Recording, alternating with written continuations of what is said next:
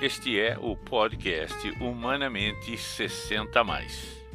Treinamento comportamental e coaching e apoio à sua competência e estratégias humanamente possíveis.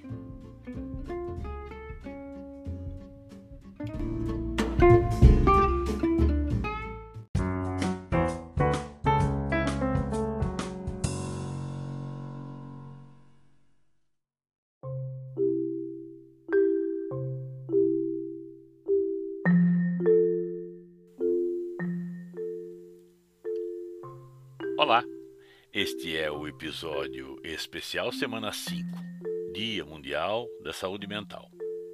Ele representa mais uma intervenção de acolhimento que reiteramos nas publicações de podcast Humanamente 60 Mais. Eu sou Alexandre Albizati e acompanharei você durante este episódio.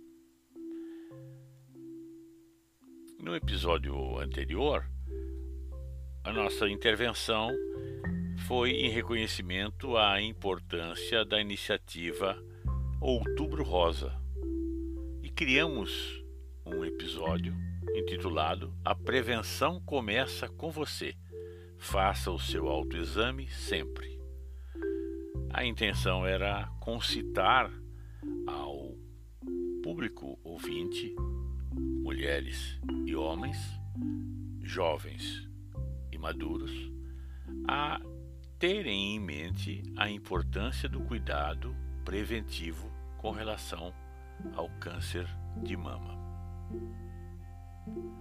Este episódio de agora, no entanto, enfatiza um outro aspecto. ênfase se dá no Dia Mundial da Saúde Mental.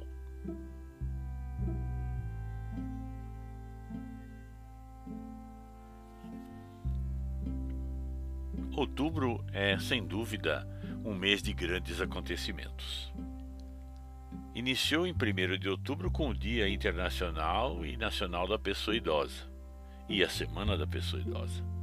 No plano geral, ao longo do mês, inúmeras atividades e ações constituem o chamado Outubro Rosa, que atende ao propósito de encetar a campanha de prevenção ao câncer de mama em mulheres e homens. E nessa altura, dia 10 de outubro, trazendo reflexões agora sobre saúde mental, um outro tema importantíssimo. E com isso, exercitamos propostas e comemoramos conquistas do Dia Mundial da Saúde Mental. Um pouco de história sobre saúde mental. O dia 10 de outubro marca, desde 1992, a data da criação do Dia Mundial da Saúde Mental, que foi iniciativa da Federação Mundial de Saúde Mental e garante desde então a inclusão no calendário da Organização Mundial de Saúde. A Organização Mundial de Saúde reconhece como uma prioridade as ações de cuidados para restabelecer a saúde mental e os transtornos mentais apontados como causadores do representativo número de dias de incapacidade. E ainda, segundo as informações da Organização Mundial de Saúde, algo próximo de 31%, alcançando até 50% da população brasileira, poderá apresentar algum episódio de transtorno mental durante a sua vida. Também é importante reconhecer-se que foi somente a partir de 1978, com a iniciativa da reforma psiquiátrica,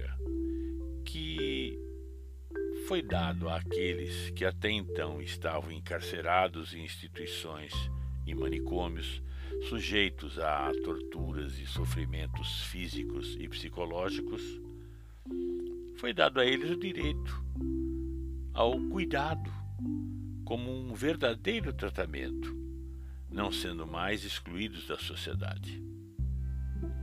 O advento dos CAPs somado ao fim dos manicômios, oferece àqueles que antes eram tratados como loucos a possibilidade de usufruírem do direito de convívio em sociedade devidamente preservados e garantidos. Ao longo das civilizações, conta a história, é, as sociedades compreenderam e encararam a loucura sob variadas formas, bem como reconhecidas de diferentes origens. Para alguns, era uma falha da natureza. Outros achavam que uma exacerbação da vontade. E, para muitos outros, uma dádiva dos deuses. Mais recentemente, na história, numa compreensão do mundo ocidental, durante o século XIX até meados do século XX, de um modo geral, os distúrbios mentais eram enquadrados e designados como um único termo: a loucura. Lamentavelmente, e não raro, como depreciativo do sujeito, esses recebiam o rótulo de loucos. Existem registros variados acerca de transtornos mentais, e eles permeiam a história, quer na forma de relatos em textos antigos, tragédias e comédias, quer nos escritos de pensadores, narradores, poetas e, sobretudo e fundamentalmente, consta no livro sagrado, a Bíblia. Atualmente, não só a mudança da compreensão, como os avanços dos estudos lançam, felizmente, um outro olhar e passam a compreender o ser humano de uma forma diferente. As pesquisas sobre saúde mental, sobre todos os aspectos e instâncias do ser humano, seja corpo, mente, espírito e emoções, abrem um universo de perspectivas e possibilidades de melhoria de qualidade de vida, saúde, bem-estar e construção da própria felicidade. Anima Comportamento Humano dedica-se, desde há muitos anos, a trabalhos na área de treinamento comportamental.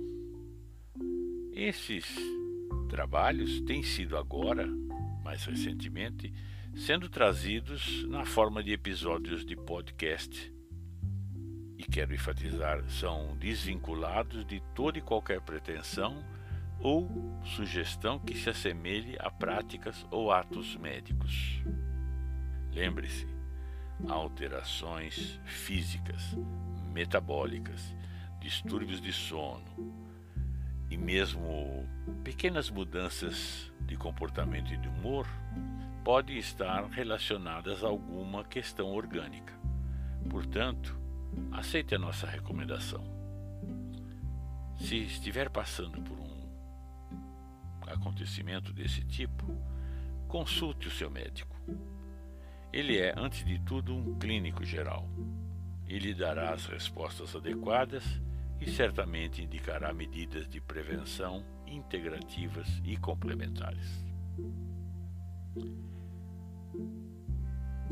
Durante os nossos episódios de podcast, enfatizamos o nosso trabalho de treinamento comportamental baseados sempre nos preceitos regidos pela medicina comportamental.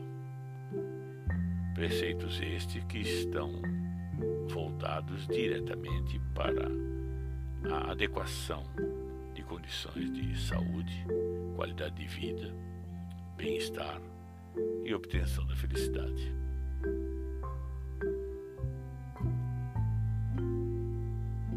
Chegamos ao fim deste episódio e eu me despeço, convidando a todos para o nosso próximo episódio. Tenham uma boa semana.